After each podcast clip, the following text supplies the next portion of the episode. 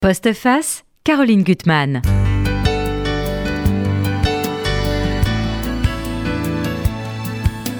Un pas en avant, un pas en arrière, et on a l'impression de faire du surplace, alors qu'on souhaiterait tant vivre notre vie haut et fort, ne jamais transiger, ne jamais céder et rester fidèle à nous-mêmes. Les forces est de constater qu'on se borne le plus souvent à bricoler avec nos existences, trop épuisées à franchir les obstacles qui se dressent chaque jour sur notre chemin.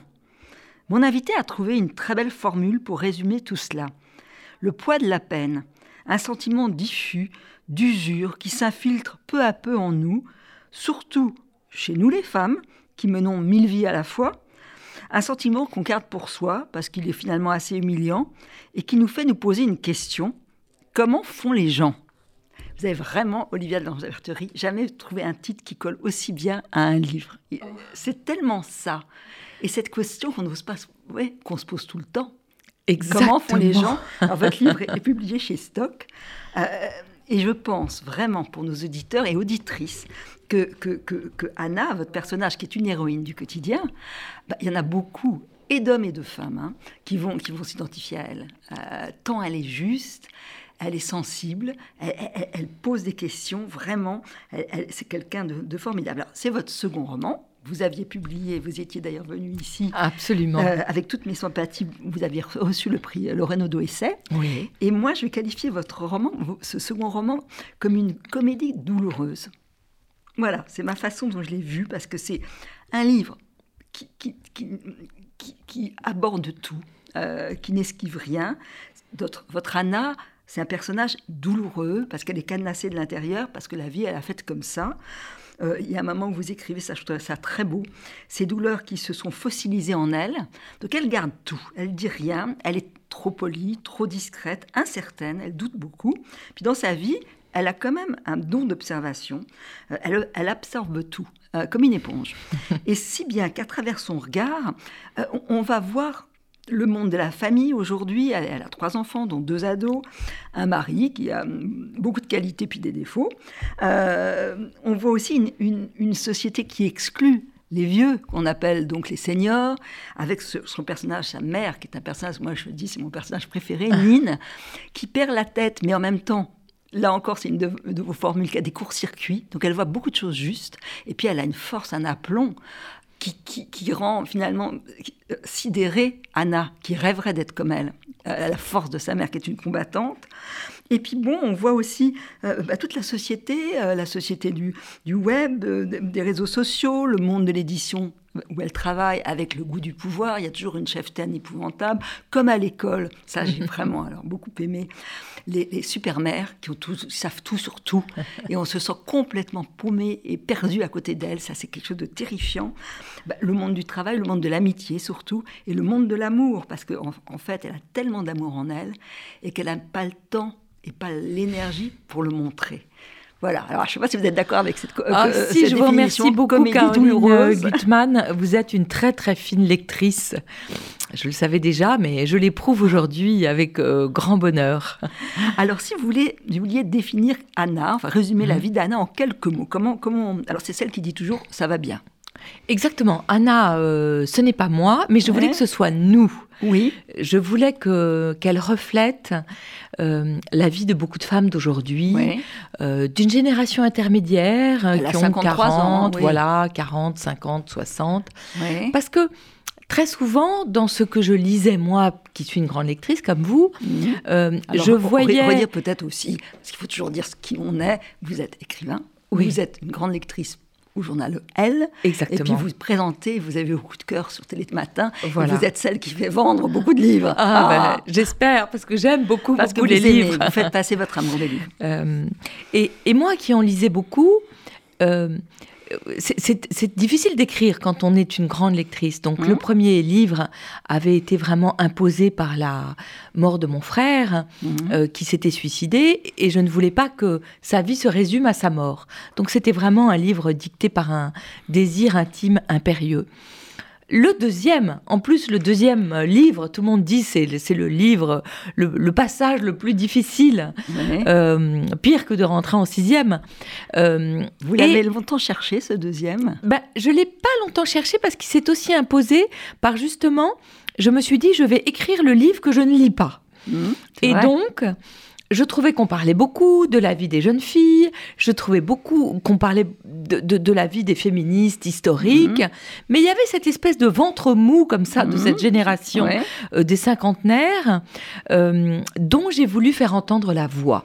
Avec Anna, donc Anna, elle a 53 ans. Elle a effectivement trois filles, elle a un mari, elle est éditrice. Vous me direz, j'ai pas été chercher bien loin, mais je n'avais pas envie qu'elle soit journaliste, qui est mon métier. et éditrice, voilà, bah, ça m'amusait de parler du parce monde. Parce qu'on est dans l'écoute du, du, livre. Comme Exactement. journaliste, hein, elle, elle, écoute. Voilà. Euh, là, vous le Je trouvais que ça lui allait bien. Euh, cette femme qui, qui n'est dupe de rien, mhm. mais qui a du mal à se faire entendre. Je trouvais que ça lui allait bien comme métier. Et de parler euh, de, de, de cette génération-là qui a été la première génération de femmes qui finalement a eu le droit de tout faire. Mhm. Elle a eu le droit d'élever des enfants, d'en avoir ou pas, de se marier ou pas, d'avoir un travail. Et au nom de cette liberté, je trouve que c'est une génération qui n'a pas eu tellement le droit à la parole, parce qu'à chaque fois qu'elle finalement qu'elle disait c'est super, mais c'est un peu dur quand même de faire tout ça. On lui disait, oh, mais enfin, quand même, vous n'avez pas à vous plaindre puisque vous avez le droit de tout faire. Donc j'ai eu envie de redonner la parole à cette génération je trouve, au travers de mes amis, de très bons petits soldats euh, de tout. C'est ça, d'ailleurs, vous le dites. Alors, en fait, elle souffre de deux mots, d'une certaine façon. Celui-là, celle des femmes, au fond, moi je dirais presque de toute génération, mais enfin, encore plus peut-être oui. Euh, cinquantenaire. Donc, euh, elle est trop exténuée pour se rebeller elle a plus la force. Il n'y a aucun moment où elle peut cesser, arrêter son activité. Parce qu'elle a mis l'activité à la fois. Exactement. Euh, et puis elle a aussi, euh, seconde chose qui est très importante, euh, le doute en elle. Elle on l'a habituée à être un peu invisible dans son enfance et on, on y reviendra. Et elle ne sait pas la place qu'elle peut occuper dans le monde. Elle, elle, doute sans arrêt d'elle. Mais parce que c'est aussi une génération de, de filles euh, j'ai l'impression que depuis qu'elles sont nées, on leur a dit si vous voulez réussir, il faut travailler deux fois plus que les hommes.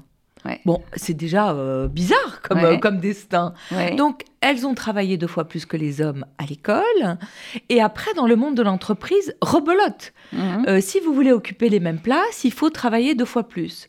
Bon, alors ça veut dire qu'on arrive quand même à 30 ans avec avoir une vie deux fois plus chargée qu'un homme.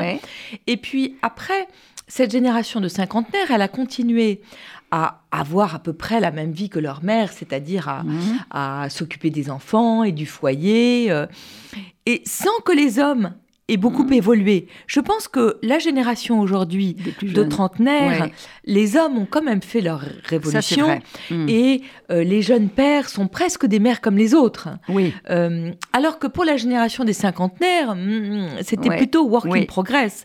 les hommes commençaient à adopter certains rôles, mais si on regarde le, nombre de, d'heures passées dans le foyer à effectuer les tâches ménagères, il y avait encore beaucoup à faire. Donc mhm. c'est vraiment une génération intermédiaire, un trait d'union entre deux générations. Euh, je trouve, moi je suis vraiment partie euh, de, de l'admiration que j'ai pour mes amis. Oui. Euh, Là, l'amitié joue un rôle très important, on y reviendra, parce que c'est vraiment ce qui la parce Que je trouve que c'est, c'est peut-être le, la seule relation où euh, la parole est totalement libre. Mhm. Et justement, cette femme, Anna, qui ne peut pas se plaindre parce qu'elle n'a pas appris, on lui a pas donné les mots, en fait. Et puis en même temps, alors c'est à double tranchant. Trop. Parce que en effet, si on se plaint tout le temps, on peut plus avancer. Exactement. Donc elle a appris cette méthode qu'elle comme vous dites, un bon petit soldat, il faut qu'elle y aille, il faut qu'elle termine la journée en ayant fait tout ce qu'elle doit faire. Et elle aime l'excellence. Elle, elle est, elle est pas ambitieuse du tout, mais elle veut bien faire dans tous les domaines. Et si elle pleure trop sur son sort, elle n'y arriverait pas, et en même temps, ça la noue et ça l'empêche d'avancer, le fait de ne pas dire. C'est, Exactement. Ça vous le montrez d'une façon très subtile. C'est, je, je, pense que être prisonnière euh, mhm.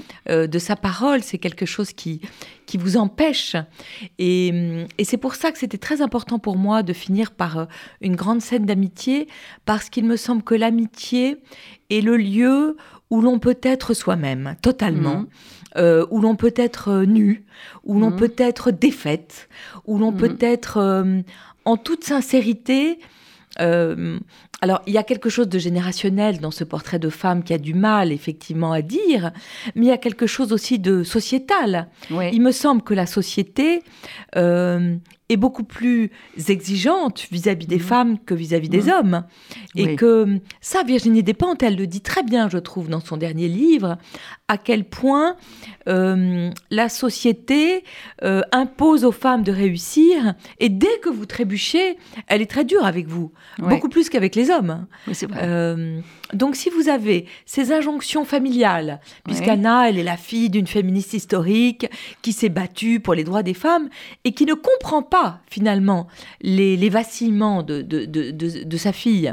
Donc si vous avez des injonctions maternelles, plus des injonctions sociétales, plus aujourd'hui des injonctions de vos propres filles qui vous dites, mais enfin, maman, parce qu'elle se euh, sent vraiment une mauvaise mère sans arrêt. Exactement. Alors elle a trois filles qui sont quand même quelque chose. Hein. Alors l'aînée est, magnifique, Allegria, oui, euh, qui est une rebelle, qui alors, alors tout, elle, elle c'est une killeuse de mecs. Elle est d'une beauté fracassante. Et tous les mecs, elle les elle les flingue. Mais parce que je vois ça. Alors moi, c'est vrai qu'on voit ça. C'est un, c'est un vrai roman. J'ai vraiment prêté mes ah émotions à Anna. Je lui ai prêté des situations. Je lui ai prêté mes sentiments. Je lui ai prêté mon sens de l'observation parce que j'adore regarder le monde. Mais en revanche, euh, j'ai trois fils. Je n'ai pas trois filles. J'ai une mère en pleine forme euh, qui, qui, qui, qui, va très très bien et j'ai un père qui est très présent. Euh, mais je, je J'adore. Moi, ce que je préfère dans la vie, je crois, c'est me mettre à la terrasse d'un café regarder les gens et encore plus que tout les écouter. Alors, je ne peux pas faire ça toute la journée malheureusement, mais j'écoute, j'adore écouter les jeunes filles et je trouve qu'elles sont, mais j'ai une admiration sans borne pour elles parce que nous, euh, moi dans le métro, quand on me marche sur les pieds, je dis pardon monsieur, elles, alors elles y vont. C'est vrai qu'elles y alors peut-être que c'est aussi un peu grâce à nous quand même qui les avons élevées euh, en peut-être pour leur donner plus d'armes euh, mhm. pour qu'elles affrontent la vie. Mais je trouve qu'effectivement, euh, il me semble que ma génération à moi, qui quand on avait 30 ans était la génération un peu Bridget Jones, on était un peu des célibataires, etc. Et qu'aujourd'hui, ce sont vraiment euh, les hommes, les jeunes garçons que, que, je vois qui sont un peu largués, alors que les filles sont très décidées. Elles savent extrêmement bien ce qu'elles veulent, et tant mieux pour elles. Ouais. Elle a sa Joy, la plus, la plus jeune, à, qui elle supprime d'ailleurs le téléphone. Alors ça, c'est épouvantable pour elle. L'autre qui a 16 ans, qui n'est pas, pas, pas, non plus si commode que ça, et elle doit se débatouiller avec tout ça en ayant toujours ce sens de la culpabilité. C'est vrai qu'on est coupable de ne pas faire assez bien. C'est terrible. Hein. Oui, on est coupable en tant que mère et je trouve qu'il hum, y a une chose qui a beaucoup changé quand même.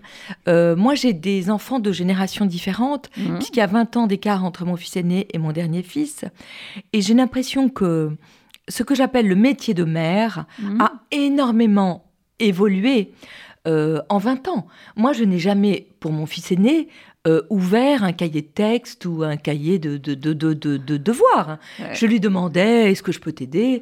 Et s'il y avait besoin, je l'aidais. Mais là, vous, vous racontez finalement alors qu'aujourd'hui, le labyrinthe scolaire. Il y a euh, une pression scolaire sur la tête des enfants qui est devenue dingue.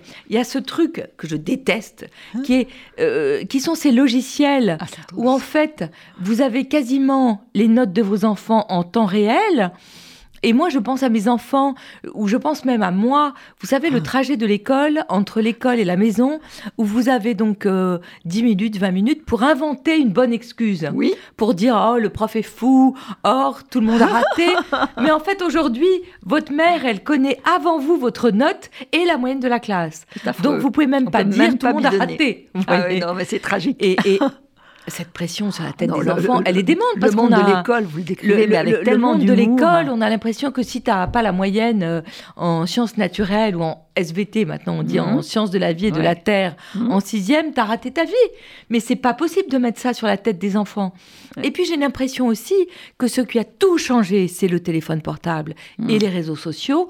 Et, et, moi, je, suis en permanence angoissée à l'idée qu'il arrive des choses terribles à mes enfants.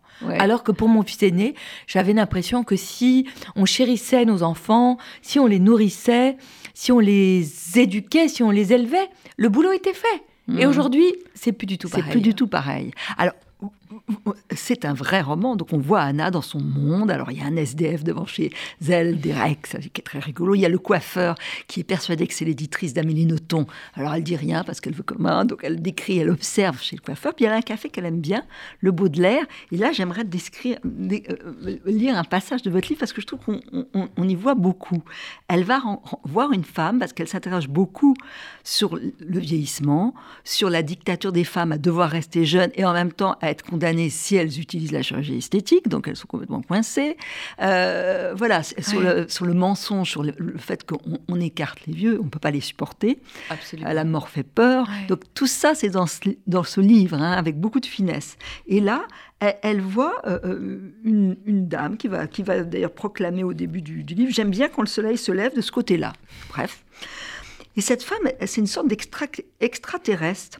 Les cheveux de la dame forment une boule de gui autour de son visage, une sphère posée sur une autre plus volumineuse, son buste, vêtu d'une doudoune verte sans manches, pas les extraplates fabriquées par les Japonais aujourd'hui, non, non, une doudoune dodue tout droit sortie de Retour vers le futur. Elle tourne vers Anna des traits fins, à la beauté avachie, et se demande si elle peut venir s'asseoir, partager la table à défaut du comptoir condamné par un long ruban d'adhésif dans ce drôle de monde où le virus s'attrape debout mais pas assis. Son parfum ancien, très capiteux, rappelle à Anna l'odeur de la boutique Réminiscence où elle traînait adolescente. La dame est vieille, comme les femmes ne s'autorisent plus à l'être, ou seulement quand elles sont très âgées et qu'elles ont rendu les armes, absorbées par leur santé qui fout le camp, les enveloppes de factures non ouvertes sur le commode de l'entrée, la solitude. Des rides dégoulinent en de petites rivières verticales de ses yeux vers ses joues, un visage non trafiqué, un air de Gina Rolands avec un soupçon de moustache. Cette beauté à l'abandon émeut Anna et fond sur elle un trop-plein d'humanité comme le plan final d'un film turc qui fait piquer les yeux de gratitude. Et là, je trouve qu'il y a tout votre livre qui est résumé là. Ce don d'observation, un regard cinématographique, vous parlez des, voilà, de Mademoiselle de Rochefort, de Sautet et d'autres, euh, une musique, un parfum d'antan mêlé au monde d'aujourd'hui. Enfin, il y a, des, mondes en collision, quoi. Je trouve que ce qui est beau dans la vie, c'est de regarder les gens. Euh, je, me souviens d'avoir euh, interviewé euh, Emmanuel Carrère, que, j'aime beaucoup, mm. et mm, il, avait cette phrase, il, disait que le monde se divisait entre les gens pour qui les autres existent mm. et les autres. Et je crois profondément à cette phrase. Et mm, c'est donc une journée d'Anna, on est dans sa tête et elle déambule comme ça dans la ville. Et je trouve que hum, ce qui est important dans la vie, c'est justement euh, d'autoriser aussi son regard euh, à s'attarder sur les autres, à s'attarder sur une femme. Et cette femme, elle m'a été inspirée par une femme qui, qui est souvent dans mon quartier. Euh, je ne pense pas qu'elle vive dans la rue, mais elle, est, elle a l'air très perdue comme ça. Mhm. Et parfois, effectivement, elle me parle. Et j'aime bien, moi qui manque de temps, comme mon héroïne, mhm prendre le temps de lui répondre. Euh, et, et c'était vraiment aussi une de mes grandes préoccupations de ce livre, de m'interroger sur ce que c'est que de vieillir. Ouais. Parce que euh, pour les femmes, comme vous mhm. le dites, on est sans arrêt coincé entre des injonctions contradictoires. Donc effectivement, on n'a pas le droit d'être vieille, mais on n'a pas le droit non plus de faire de la chirurgie esthétique. C'est vulgaire. Alors j'aimerais savoir comment on fait. Peut-être il faudrait faire de la chirurgie esthétique qui ne se voit pas, mais je me demande si ça en vaut la peine et le coup. Mais il y a comme ça un truc, euh, je trouve, euh, complètement euh, euh, délirant mhm. d'interdiction de vieillir pour les femmes. C'est vrai. Bon, alors c'est ça, et en même temps il y a un truc encore plus grave euh, qui est et qui a été très net pour moi pendant la crise sanitaire, qui est la manière dont effectivement euh, on traite euh, euh, ce que j'appellerais les vieux. Parce que mhm. quand j'étais petite, j'écoutais beaucoup de variétés françaises avec mon père, et il me semble que dans les chansons d'Aznavour ou de Moustaki ou de Brassens, on disait les vieux et que c'était pas un gros mot. Hein. Mona Ozouf que j'adore, elle dit toujours les vieux. Les vieux. Elle dit, on dit les jeunes, Olivia, donc on ne dit pas. Pourquoi on devrait dire euh, voilà, les seniors? Ça veut rien dire. Les ah. vieux, c'est un beau mot d'être vieux. Après tout, on devrait tous rêver d'être vieux. Au moins, on serait pas mort. Alors, il y a une très belle relation entre euh, Anna et sa mère, Nine. Alors, elle va la voir à l'EHPAD. Alors, avec cette femme qui à la fois perd sa tête et qui sent tout, qui perçoit tout, qui a été pas été ce qu'on appelle une bonne mère. Qu'est-ce que ça veut dire une bonne mère? Elle, était 68 arde, elle, elle, avait ses copines, vous dites un peu avec leurs cigarettes, passant leur soirée à refaire le monde. Euh, elle était seule avec son un père absent, donc euh, un mari absent, donc elle élevait sa, sa fille. Elle l'aimait à sa façon, totalement libre. C'est une femme totalement libre. Et là, elle est. Euh, ce qui est beau, c'est que sa fille, elle est totalement fidèle, elle ne peut pas l'abandonner dans cette EHPAD, elle ne peut pas faire autrement malheureusement parce qu'elle elle perd la tête, elle laisse le gaz allumé, bon. Et elle, quand elle se promène dans les couloirs, elle peut pas regarder, elle n'ose pas regarder les, dans les chambres. C'est quelque chose de terrible pour elle. Mais oui, la, grande vieillesse. Alors, euh, en, imaginant ce personnage de Nine, qui est vraiment un personnage de fiction, je pensais à beaucoup de femmes que j'avais interviewées, euh, qui étaient des, précurseuses dans leur mmh. domaine par exemple à Françoise Giroud ou même à Simone Veil, qui étaient des femmes pour qui j'ai une admiration, mais sans borne et sans limite, mais qui étaient des femmes qui étaient aussi très dures. Parce que je pense que nous, si aujourd'hui on veut euh, je vais prendre une image, ouvrir une porte pour avoir une fonction ou une profession, il suffit qu'on appuie sur la porte, euh, sur la poignée. Elles, je pense que elles ont dû se battre tellement, même Gisèle Halimi. Donc c'était des femmes qui étaient assez dures, qui avaient une carapace. Mhm. Euh, et puis après, quand on les rencontrait, qui étaient tellement inouïes et admirables. Mais, mais je me souviens d'avoir eu ce sentiment pour Simone Veil, qui n'était pas une femme commode. Et après, j'ai eu la chance de l'interviewer souvent.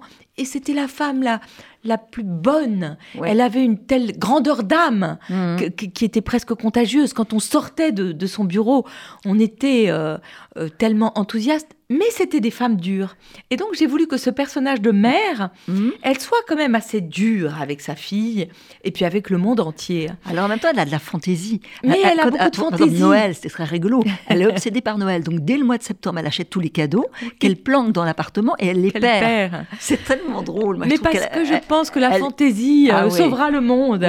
La légèreté aussi, parce que je voulais parler de ce grand âge et qu'est-ce qu'on fait des vieux? Mhm. Comment on fait avec eux?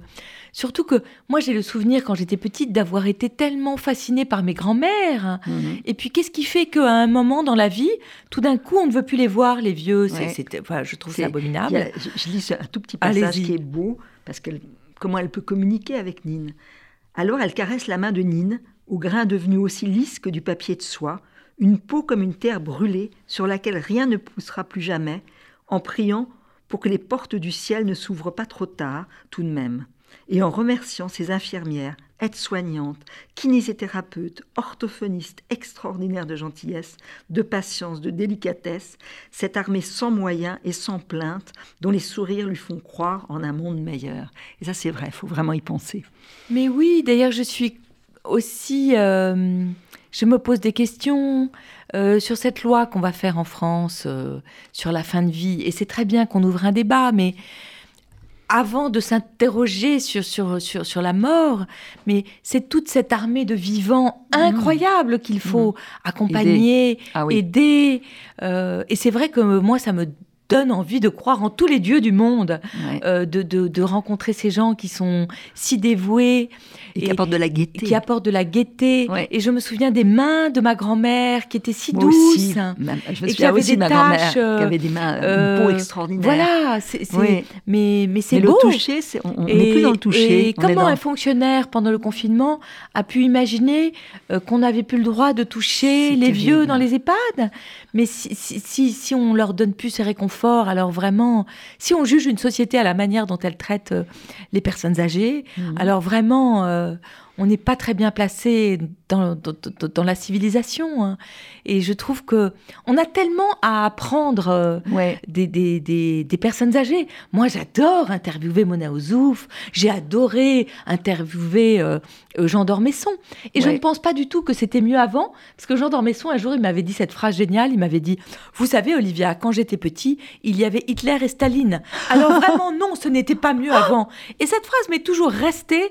Et quand je, cède à la nostalgie, je me dis Mais non, c'est tellement génial ce qui arrive avec les générations d'aujourd'hui, qui nous ouvrent les yeux sur ce qu'on n'a pas vu. Euh, vraiment, allons guerroyer avec elle.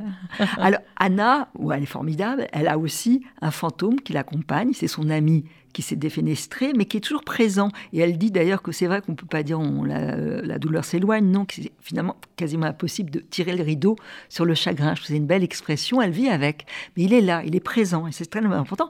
Puis en même temps, elle doit, elle doit se frotter au monde du travail. Et donc là, vous montrez que malgré tout, alors ça, c'est ça reste euh, immuable. Il y a toujours le, goût du pouvoir, de la puissance et d'écraser l'autre. Et dans cette société d'édition qui devrait être pacifiée, parce que c'est quand même merveilleux de travailler sur les livres, sur les mots, sur les pensées, il y a une cheftaine, comme les cheftaines à l'école, hein. c'est pareil. oui, c'est exactement En fait, c'est pareil.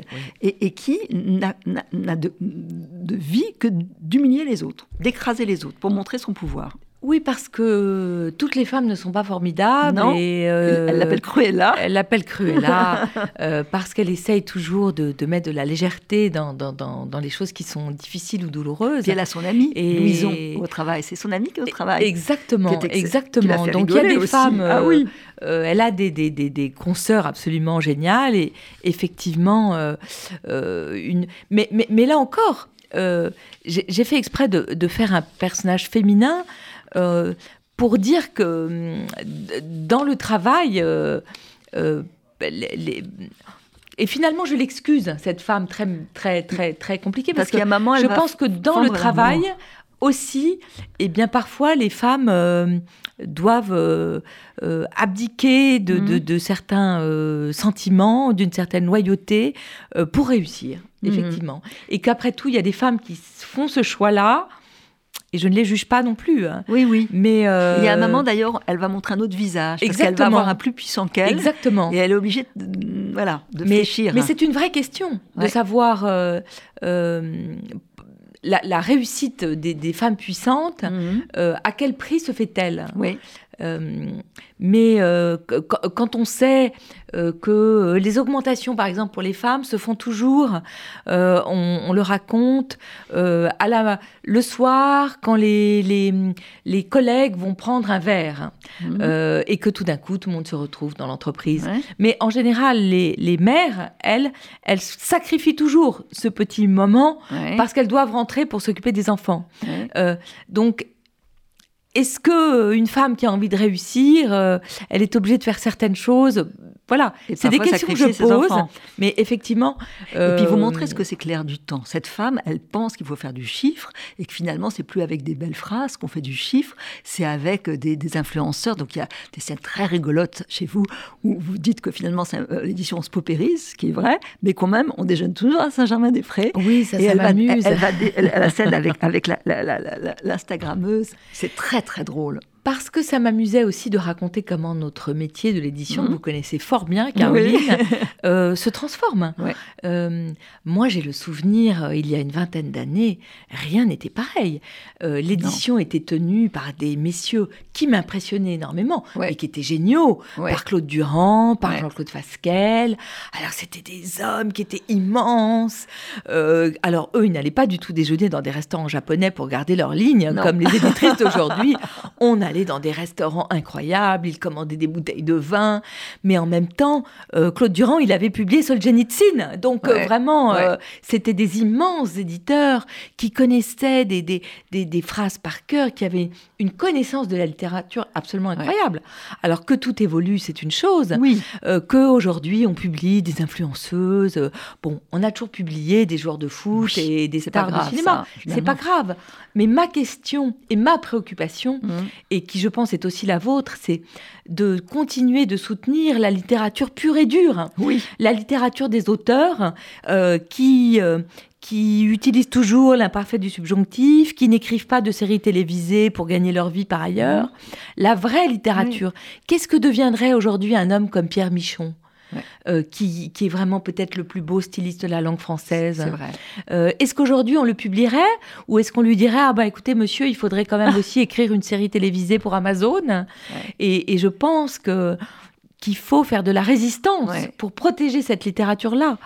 Et, Après, que, l'édition évolue, hmm. tout évolue. Bien sûr. Euh, Mais vous la montrez, c'est amusant parce qu'elle est obligée d'être bienveillante, même si elle n'adhère pas. C'est vrai que c'est tout un métier, que ça soit celui de journaliste quand on va interviewer quelqu'un qui ne vous plaît pas, mais on doit rendre sa parole, euh, enfin, en, en, mettant quand même un tout petit ton, euh, j'imagine. Et c'est pareil quand on est éditeur. Voilà, exactement. il faut faire sortir l'essentiel. écouter la parole, des, la autres des, autres et essayer d'y trouver. et ça, c'est son don. Elle est vraiment capable d'écouter la parole des autres. Le plus intéressant, oui.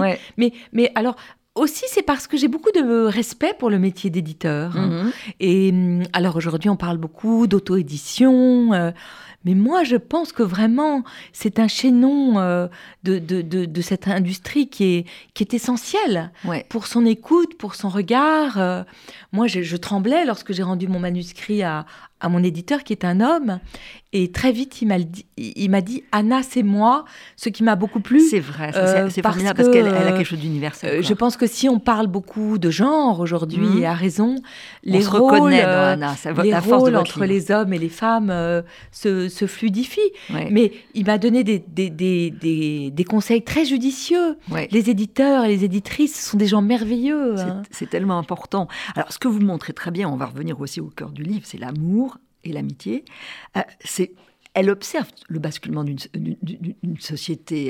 Elle, a un, dîner avec un, copain, un ancien copain de Luc, et donc elle pense à l'époque de Woody Allen, euh, à, l'époque où elle avait des, des, posters de David Hamilton. Moi, j'en avais plein de petites danseuses. Euh, voilà. Et, puis voilà. Mais on est totalement en train de changer de, société. Oui, et parce que je trouve que hum, cela ressemble à ça vieillir, à trouver étranger ou trouver de l'étrangeté dans tout ce qui nous entoure. Mhm. Euh, c'est une chose, euh, euh, je trouve, il faut sans arrêt ajuster sa focale mhm. parce que le monde devient étranger. Et effectivement, si on regarde une, une, une adolescente qui avait, qui était adolescente dans les années 80, euh, si on regarde le monde, c'est assez bizarre de se dire que cette adolescente, elle avait des posters de David Hamilton dans sa chambre, qu'elle écoutait le journal télévisé de Patrick Poivre d'Arvor et mhm. qu'elle allait acheter les, les produits euh, de Nicolas Hulot.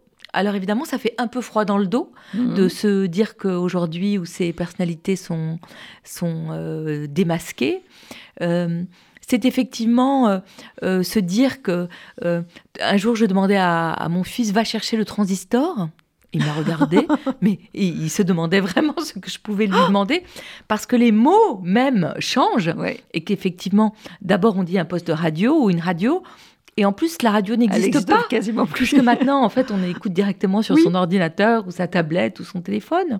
Donc, euh, c'est vrai que le monde, sans arrêt, mutation. mute. Et qu'il faut adapter son regard. Et je pense que c'est ça, oui, de, vieillir. Hein. Et, et, puis en même temps, c'est quand même passionnant hein, de tout le temps. Moi, je, je j'adore euh, euh, essayer de m'adapter le plus possible. Et, euh, mais quand j'explique à mes enfants que quand on avait une chanson qu'on aimait bien quand on était petit, il fallait se mettre à côté du fameux transistor et attendre que la chanson passe pour espérer l'enregistrer avec une petite magnétophone. Et alors eux, vraiment, ils ont l'impression que j'ai vécu la, préhistoire, la préhistoire, des romans. Mais bon, et puis en même temps, ce désir qui était sans mhm. arrêt entretenu Qu'est-ce que c'est une génération de jeunes gens où le désir est immédiatement satisfait, où il suffit d'appuyer sur un bouton pour avoir la chanson qu'on aime? Ouais. Je pense que ça change aussi la manière de penser. De penser, de vivre. De vivre. De, de, de, hum. Alors, vous montrez aussi, vous avez une belle réflexion sur, une relation amoureuse. Alors il va avoir une, une encoche dans, dans, sa relation amoureuse avec son, son, mari prof de, euh, mathématicien, hein, oui. qui est un peu son, vraiment le point solide de son existence, hein, parce qu'il fait les choses, il est organisé, et, et puis bon, il y aura, il y aura des, elle va tomber la, malheureuse sur des. C'est d'ailleurs très très drôle parce que il a une, une, liaison avec une Marseillaise belge, et c'est extrêmement drôle avec des des, des, des, des, mots qui sont grotesques. oui. Et ça, elle le voit, elle lui dit, il est pâteau et comme tous les hommes menteurs. Et bon, elle va, elle, a une telle force qu'elle va passer au-delà. Et vous parlez de l'amour, alors en disant que pour vous, l'amour, c'est quand même l'anti-belle du Seigneur. C'est-à-dire que de faire pipi avec la porte entrouverte, c'est pas grave. moi, j'adore Belle du Seigneur.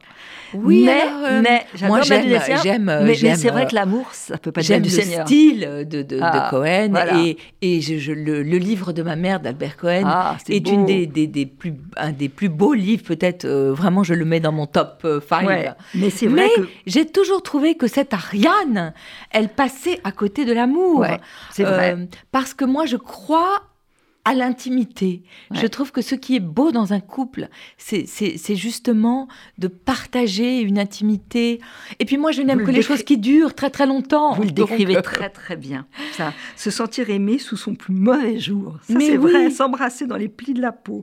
Poursuivre la conversation alors qu'elle fait pipi la bouche ouverte ou la bouche bleue de dentifrice. Montrer son visage froissé du matin et qu'il la trouve jolie. Ça, c'est très important. Qu'il la trouve toujours jolie. La société a un tel euh, devoir voir, vous devez sans arrêt être parfaite en fait. Aujourd'hui, si vous êtes une femme, il faut être parfaite. Mm. Euh, donc c'est affreusement, c'est épuisant. Donc je trouve que la famille et l'amitié euh, doit être l'endroit où on, peut baisser les armes.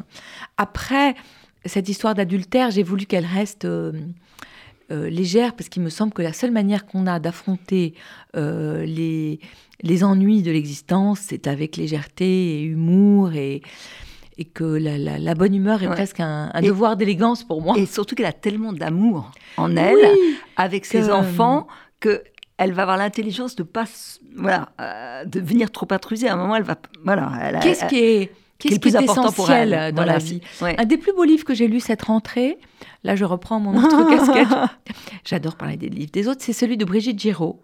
Oui, euh, qui est très beau. Qui est très beau parce que je trouve c'est vraiment un livre qui pose la question de qu'est-ce qui est essentiel dans la vie. Mhm. Et c'est vrai que on passe tellement de temps à courir que parfois on l'oublie. Ouais. Et, et, je trouve que c'est aussi cette, cette question que j'avais envie de poser. Comment faire pour ne pas oublier l'essentiel de nos mhm. vies, mhm. Euh, malgré euh, le tourbillon dans lequel on est sans arrêt plongé. C'est hein. vrai qu'elle est emprisonnée malgré tout par ce tourbillon, emprisonnée aussi et ça on va le découvrir en lisant le livre, par, par, des, des, histoires de son enfance et de sa première histoire d'amour. Absolument. En, étant sous l'emprise trop jeune d'un homme beaucoup plus âgé et, et, et, ayant vécu jusque-là dans un monde de femmes. Donc il y a le masculin qui, qui, qu'elle ne voit pas si bien que ça. Oui. Et ça, vous, vous montrez. Et il y a un moment où tout d'un coup les digues vont, vont, vont être rompues. Oui, et ça, ça c'est très beau, je euh, trouve. C'est une chose. Euh, j'ai l'impression que pour justement ma génération. Et, et, beaucoup de, femmes m'écrivent en me disant qu'elles se retrouvent là-dedans. On a passé notre temps à se dire que hum, c'était pas grave.